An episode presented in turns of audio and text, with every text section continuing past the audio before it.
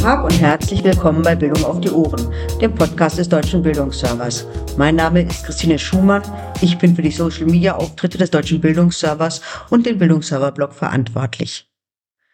Die einschneidendsten Veränderungen beim Deutschen Bildungsserver fanden 2023 wohl bei seinen Social Media Aktivitäten statt. Wenngleich die Konsequenzen sich erst im Januar in aller Deutlichkeit zeigen werden.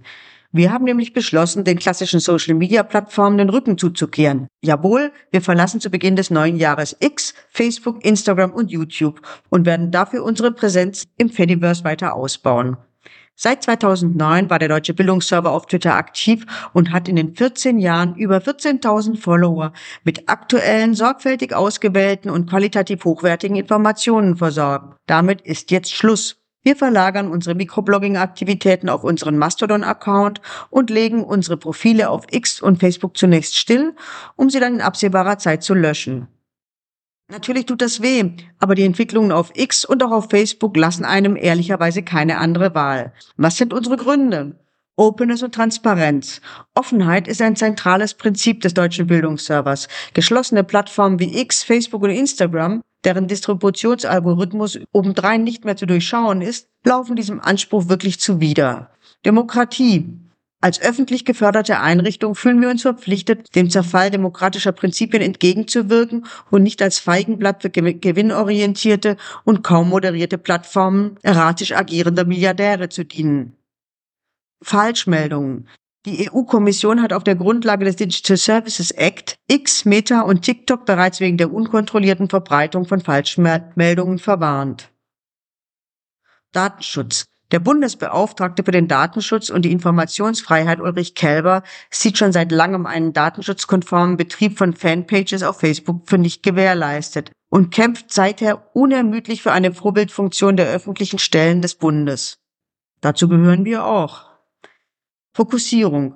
Bei der wachsenden Ausdifferenzierung von Social-Media-Plattformen müssen wir auswählen, welche Kanäle wir überhaupt noch bespielen können. Keine Institution schafft es, Präsenzen auf allen Plattformen so zu pflegen, dass die Auftritte überzeugend sind und größere Reichweiten erzielt werden können. Ja, und was ist mit dem Gegenargument, dass wir dahin gehen müssen, wo sich unsere potenziellen Nutzerinnen und Nutzer tummeln? Tja, viele haben X bereits verlassen, sind auf Mastodon oder Blue Sky auf, ausgewichen. Da sind wir übrigens auch zu finden. Und was ist mit Threads? Dass der Meta-Konzern im Dezember nun auch auf dem europäischen Markt launcht? Ich sage nur Openness und Transparenz, Demokratie und Falschmeldungen und last but not least der Datenschutz. Jeder kann und soll selbst entscheiden, aber wir rufen alle unsere Follower und Freunde auf, es uns gleich zu tun und künftig über eine Plattform zu kommunizieren, die demokratischen Prinzipien entspricht. Mastodon.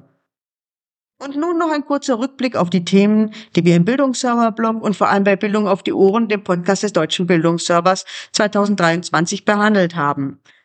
Da ist die Reihe Beruf Lehrerin.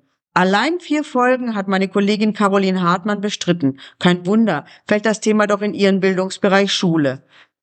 Sie hat mit Simone Fleischmann vom Bayerischen Lehrer- und Lehrerinnenverband über die Gründe für den Lehrkräftemangel, über die derzeitigen Herausforderungen im Schulwesen sowie über wichtige Maßnahmen in der Lehrkräfteausbildung in Deutschland gesprochen. Mit Schulleiterin Adrienne Czerniak über die verschiedenen Möglichkeiten, Praktikanten, Referendare und Lehrkräfte ohne zweites Staatsexamen aus dem Ausland an eine international ausgerichtete Schule zu holen. Mit Dr. Thomas Heiland von der Universität Augsburg über die derzeitigen Entwicklungen und Schwerpunkte in der Lehrkräftebildung und Fortbildung angesichts der Digitalisierung des Lehrkräftemangels in Deutschland und mit Dr. Diana Knodel von Phobis über neue Entwicklungen im Bereich künstlicher Intelligenz und verschiedene Lehrerfortbildungen dazu. Kollege Luca Mollenhauer hat mit Lukas See gesprochen, der an der Frankfurter Goethe-Universität im neunten Semester Lehramt für Deutsch und Philosophie studiert. Im Gespräch geht es unter anderem um die Inhalte des Studiums und ob diese adäquat auf den Lehrerberuf vorbereiten. Und in der Folge als Seiteneinsteigerin in den Lehrerberuf habe ich mich mit Nicola Nürnberger unterhalten. Die studierte Theaterwissenschaftlerin und Germanistin hat 2015 beschlossen, den Seitenstieg als Grundschullehrerin zu wagen. Sie berichtet davon, wie es war, das erste Mal vor einer Klasse zu stehen, wie Kollegium und Eltern auf eine Seiteneinsteigerin reagieren und wie sie berufsbegleitendes Studium und Referendariat erlebt hat. Und auch die Interviewreihe zur Förderung von Medienkompetenz in den verschiedenen Bildungsbereichen haben wir fortgesetzt. Mit Isabel Zorn von der TH Köln, über die notwendigen Medienkompetenzen von Fachkräften der sozialen Arbeit und mit Anja Hartung-Greenberg von der Pädagogischen Hochschule Ludwigsburg, die sich für diversitätssensible und intersektionale Konzepte in der Altersbildung einsetzt. Mit Melanie Hai und Mirko König habe ich darüber gesprochen, wie das Thüringer Institut für Lehrerfortbildung, Lehrplanentwicklung und Medien, kurz TILM, seine Lehrkräfte auf das Unterrichtsfach Medienbildung und Informatik vorbereitet. Und Kollegin Caroline Ander sprach mit Eva Weiler darüber, wie sie in praktischen Workshops zu Themen wie Coding, Gaming und Fake News Medienkompetenz in der Stadtbibliothek Heidelberg vermittelt. Vielleicht mögen Sie sich im Bildungsserver-Blog ja mal eine Episode anhören oder ein Interview lesen. Ich würde mich freuen und wünsche allen eine entspannte und fröhliche Weihnachtszeit und einen guten Start ins neue Jahr. Ach ja, und nicht vergessen, folgen Sie uns und kommen Sie mit ins Fediverse.